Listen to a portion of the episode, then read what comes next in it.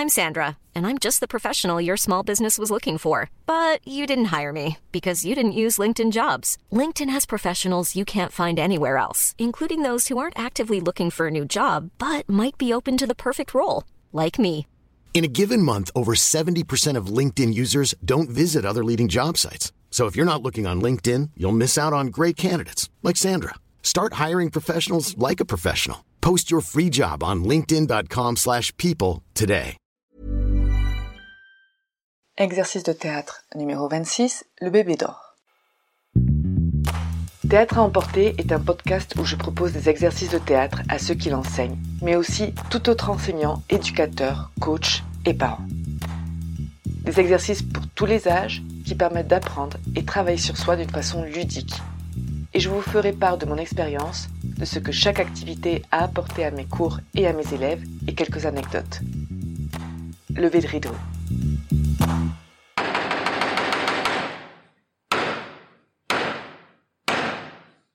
Bonjour, pour cet exercice, nous allons avoir besoin de deux participants au minimum.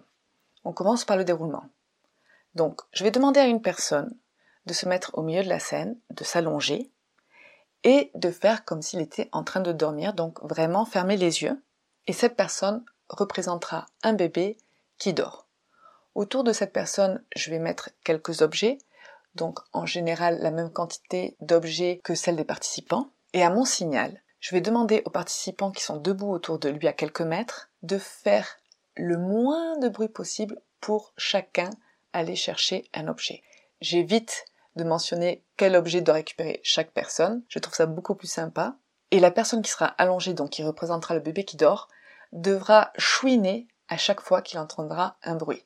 Donc l'idée, c'est de ramasser un objet sans faire de bruit pour pas que le bébé se réveille.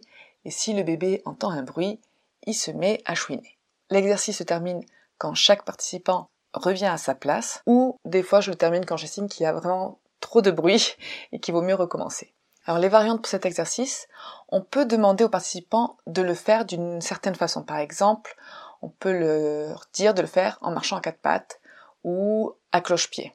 Et si on veut compliquer encore plus, on peut leur demander de ne pas attraper l'objet qui est au sol, mais de le traîner avec le pied ou avec la main jusqu'à sortir de la pièce. Ce doit vraiment être fait très délicatement pour qu'il n'y ait aucun bruit. Mes observations durant cet exercice. Alors pour moi, il n'y a pas de limite de temps. Vraiment, c'est toujours important dans ce genre d'exercice parce que s'il y a une limite de temps, ça les accélère et ce n'est vraiment vraiment pas le but. Le but est de faire le moins de bruit possible et si possible pas du tout.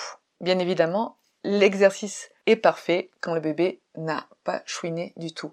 Alors il y en a qui font les bébés et qui chouinent pour un rien et qui exagèrent un petit peu. Bon, ça, ça dépend des personnalités. Mais ce n'est pas qu'ils se réveillent ou qu'ils pleurent parce qu'en plus, s'ils chouinent trop, on n'entend plus les bruits. Donc il faut essayer de balancer un petit peu. Les mots-clés pour cet exercice sont le contrôle corporel, la patience, l'attention et l'écoute. Voilà, je vous laisse avec ce bébé qui dort et je vous dis à très bientôt.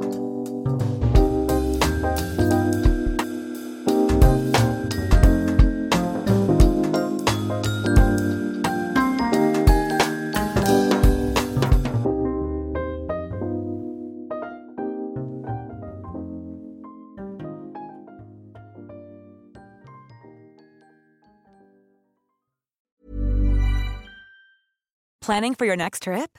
Elevate your travel style with Quince. Quince has all the jet setting essentials you'll want for your next getaway, like European linen, premium luggage options, buttery soft Italian leather bags, and so much more. And is all priced at 50 to 80% less than similar brands.